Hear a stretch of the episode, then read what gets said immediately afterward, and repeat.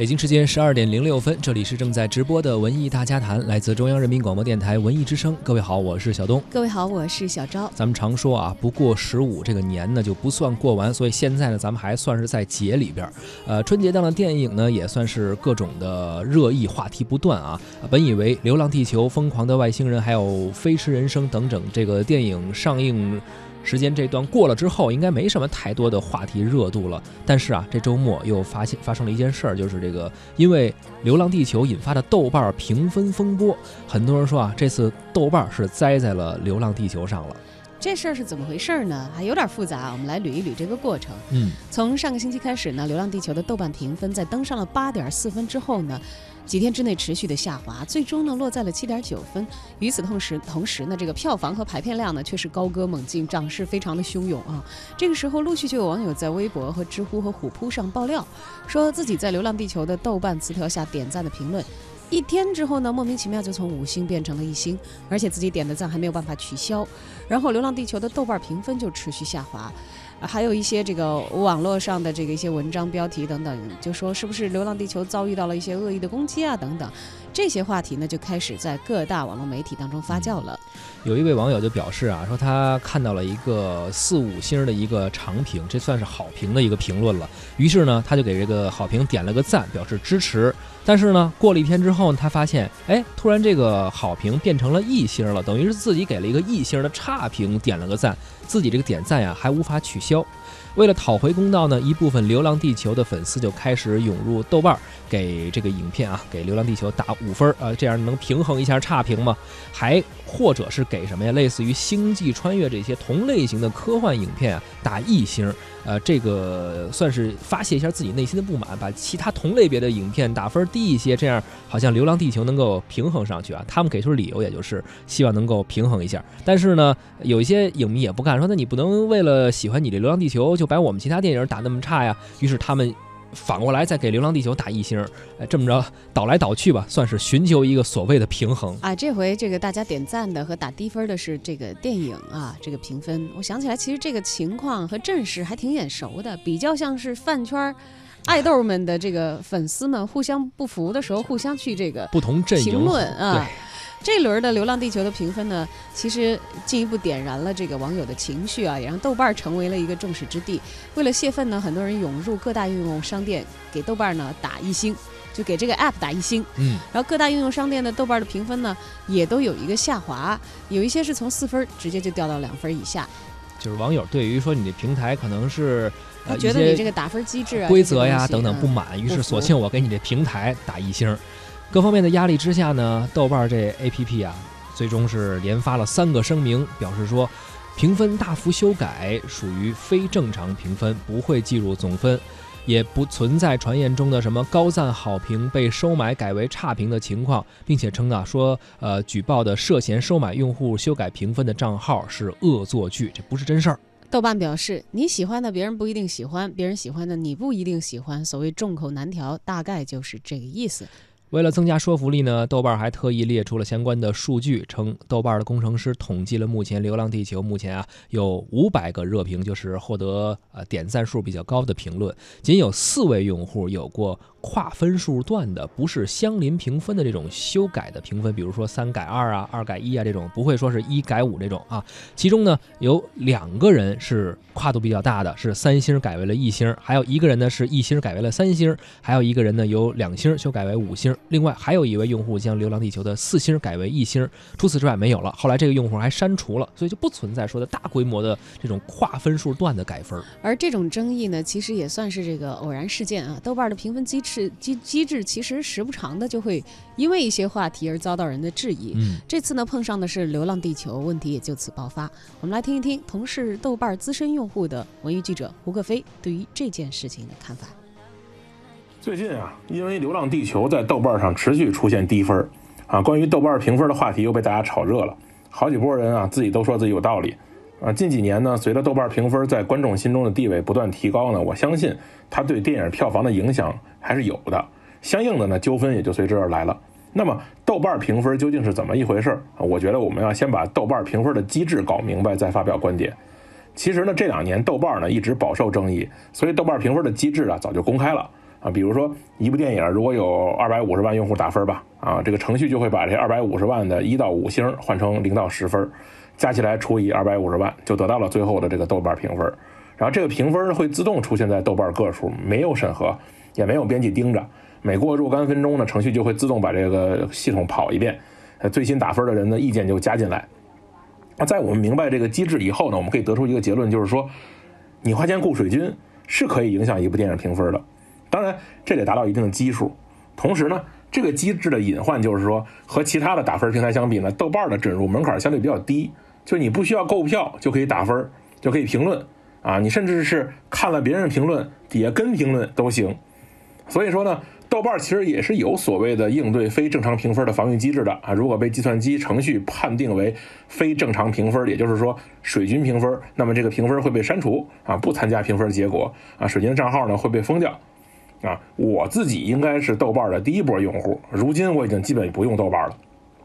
是因为我坚信。每个电影爱好者应该有自己独立思考和判断能力。说简单了，就是我的钱包我还是自己做主的好。那显然是我之前是也被很多评分坑过啊。从最初看到一些电影评分特别高啊，然后我就兴冲冲的去看，回来就骂街了。所以如今我不再相信任何打分软件或者网站啊。我不是针对于豆瓣，就是我什么打分我都不看。啊，因为什么呢？因为电影呢是一门艺术，同时作为一门学科呢，也发展了一百年了，将近啊。现在看到到现在为止呢，电影已经是高度分化的东西了，就有喜欢看逮坏人的，就有喜欢看两口子一块起腻的啊，有喜欢看机器人满天飞的，就有喜欢看一个长镜头十分钟没台词，对吧？即便是最普通的观众，也会在买电影票前有自己的判断啊。最不济，您站电影院呢看一个外国电影，你是看外文原版的呀？还是看中文配音的呀？您这个能力总还是有的吧？啊，所以豆瓣也好，其他的打分软件也好，仅仅依靠部分用户看完电影的印象给电影打分，来得出的评分，我认为根本不需要去谈什么学术专业性啊。我觉得它在对于参考来说是非常不靠谱的。那么你长时间上豆瓣的人啊，会有会会被豆瓣影响的有一些气质啊。你用的多了以后呢，你能摸索到一些豆瓣的用户的鄙视链条，也能总结出一些。常年上豆瓣觉得自己很有内涵的网友的一些表演风格，对吧？有反大众的，只要是大众喜闻乐见的，我就觉得不好啊。这《阿凡达》，楼下捡破烂的都看过，那就是烂片啊。还有反娱乐，只要娱乐性强就是烂片是吧？啊，看了一半睡着了的都是高分啊。还有反票房的，票房高的就是爆米花电影，就是肥皂剧，就是烂片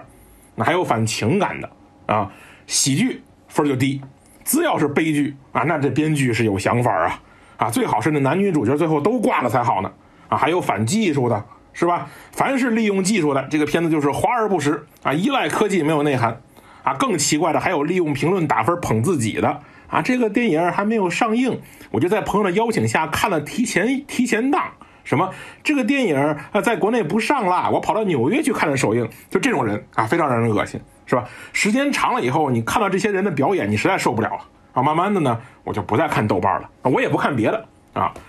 产生这样的结果其实是显而易见，而且是必然的，因为电影的分化程度高，具备专业欣赏能力的专业影迷又很少，这些所谓的专业影迷去网上评论的数量就更少。那么艺术工作者呀，这个业内的学者比例也很低，主流用户还是大众为主。那么最终呈现的分数，你说有多靠谱呢？那豆瓣评分，无论是对热门还是对冷门电影，都不可能做到评分的绝对客观，因为评分的统计是由机器，但评分出打打出分的人是人，人的主观看法是非常复杂的，没法用机制或者数字就能不偏不倚的统计出来。那我个人是个数学渣，但是基本的数学原理我是明白的，就是任何一部电影或者电视剧。只要有足够多的观众来评价，那么评分离所谓的公正客观就越近，这个大家可以理解，对吧？所以这就出现了越小众的片子越容易有分歧，看的人越少的片子越容易有分歧。那比如某导演弄了个小众烂片儿，拢共看的人就没几个，都是骂他的，自己受不了了，上网发帖子骂豆瓣儿，这事儿得怪你呀，你没找着你的受众啊，你多找一些脑子不清楚的人看，没准就有捧你的了，不是？对吧？还是回到我这个观点，我真的希望大家看了这么多年电影，有自己的视角或者爱好，大家张嘴闭嘴就说自己爱电影、喜欢电影，但您喜欢什么类型的电影？喜欢什么故事？喜欢什么视觉效果？喜欢什么镜头语言？喜欢什么电影结构？喜欢什么主题？什么风格？您自己还不知道吗？如果真的不知道，我建议您可以选择相信知识。那什么叫知识？有专业的电影电视剧的媒体，有专业的书籍，有靠谱的学府图书馆，有公共图书馆去找书看。那么没有无从下手，对吧？咱们可以先从电影史开始看，从电影的发展历程和作品中去思考，怎么来一步一步进化改变到现在的，是吧？电影的发展其实就是一本教科书，这么多年了积累下来的许多经验是可以学习和借鉴的。只要您有兴趣，不难看懂。那我宁肯看几本专业的电影书籍，我也懒得上网看隔壁吴老二说哪个电影特别好，然后我们都欠了导演一张电影票钱，对不对？最后说一点就是，我们真的太喜欢打分，太在乎分数了。那电影出品方和制片方，我相信很多人是从心里很痛恨打分网站的，但我没法离开，因为自己的电影还需要曝光。随着大家观影次数和素质的提高啊，我相信呢，这个打分以后呢，可能会越来越中肯，越来越中立，越来越客观。但是还是那话啊，现在啊，您在网上看这些电影评论也好啊，看这些影评也好，打分也好，您偶然碰到和您观点一样的，哎，挺好，就给人点个赞啊。您实在高兴了，加个好友是吧？聊聊。那再高兴了，您加个好友，给人打一万块钱，表示你支持人家也行，是吧？碰到和您观点不一样的，就当没看见，是不是？也没有必要非得揪着脖领子去揍人家，您说是吧？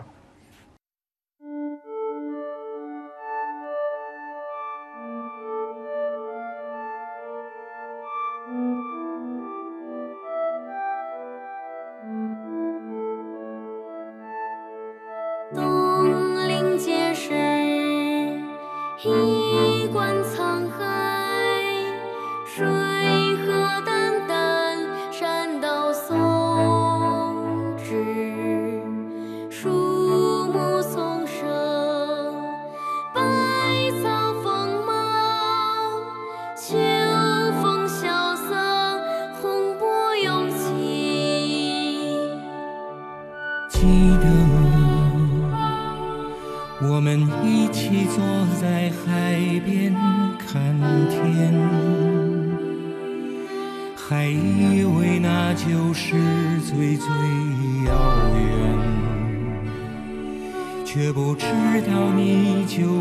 去向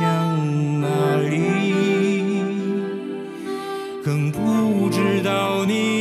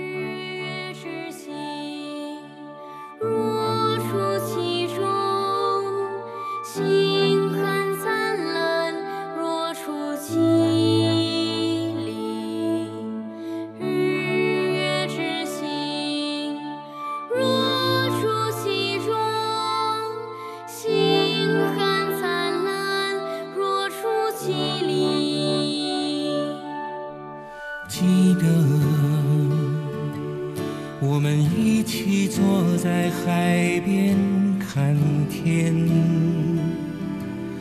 好像已过了千年万年。那天的大海天一样蓝，我们的地球阳光灿烂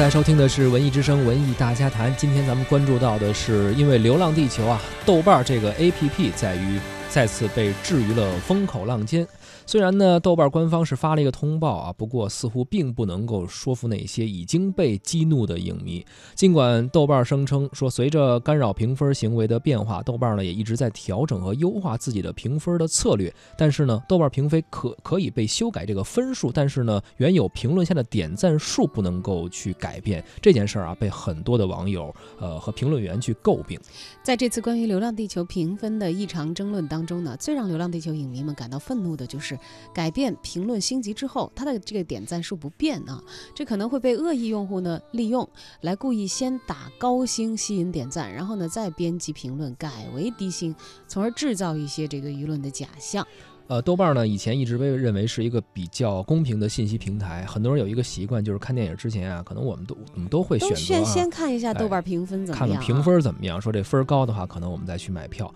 不过近几年呢，在各种平台有很多这种买水军、刷好评啊，甚至说去互相黑对方这个同档期的竞争影片的这种方式、这种操作啊，也在各种热门档期都出现了啊。豆瓣作为比较大的一个电影的评分平台，也确实不例外。只不过呢，今年这个春节档确实竞争是比较激烈，呃，各个的影片的出品方也围绕着这个评分展开了一个攻防战，而且这次呢还有点升级，呃，加之呢碰上今年备受关注的《流浪地球》，所以啊，这些好像呃圈内人或者说网友们已经有点见怪不怪的操作。这次被放大了一下，是集中的扩大到了观众的视野中。微信公号太媒体表示啊，他们从参与了春节档的营销的某位人士那里了解到，说这个呃那个人呢觉得这种成规模的差评在电影还没有放映完的时候就出现啊，他认为是不正常的，感觉是被黑了，但是具体是谁不知道。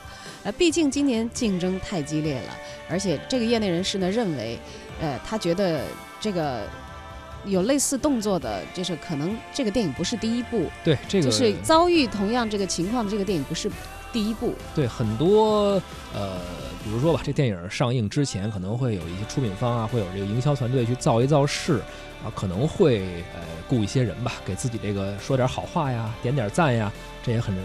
怎么说呢？不是个正常的事儿，呃，就是有违了他最开始的初衷。但是这个可能原来我们大家也都默认了，肯定有这样的人。但是后来啊，因为竞争越来越激烈，很多人他不光说自己好，他还得去黑说别人说别人不好。嗯，于是呢，这次被扩大了，然后豆瓣这 A P P 呢也跟着，反正，呃，你说他是躺枪也好，你说他是确实自己还有待完善自己的评分机制也好，确实也是遭遇到了这个刷分的这个情况。对，当然我们在这里其实是并不好下断言的，说到底是真的是被黑了啊，嗯还是这个这个电影的粉丝或者是不同阵营的一些这个有有电影营销利益需求的一些团体和个人，到底是不是有意而为之？当然，这个豆瓣的评分机制存在着这样的一些让打分的人觉得不满和不公得到的地方，这个倒是一个存在呃，的事其实实。不光是豆瓣，我们想一想啊，有一些什么我们吃饭的 A P P 啊，比如你想去哪儿吃饭，然后呃想看一看好评差评这个问题啊，也有这个问题。比如说我印象比较深的啊，呃前一段时间应该去年了，这个两个足球队踢球比赛，一个队赢了，另外一队输了，可能那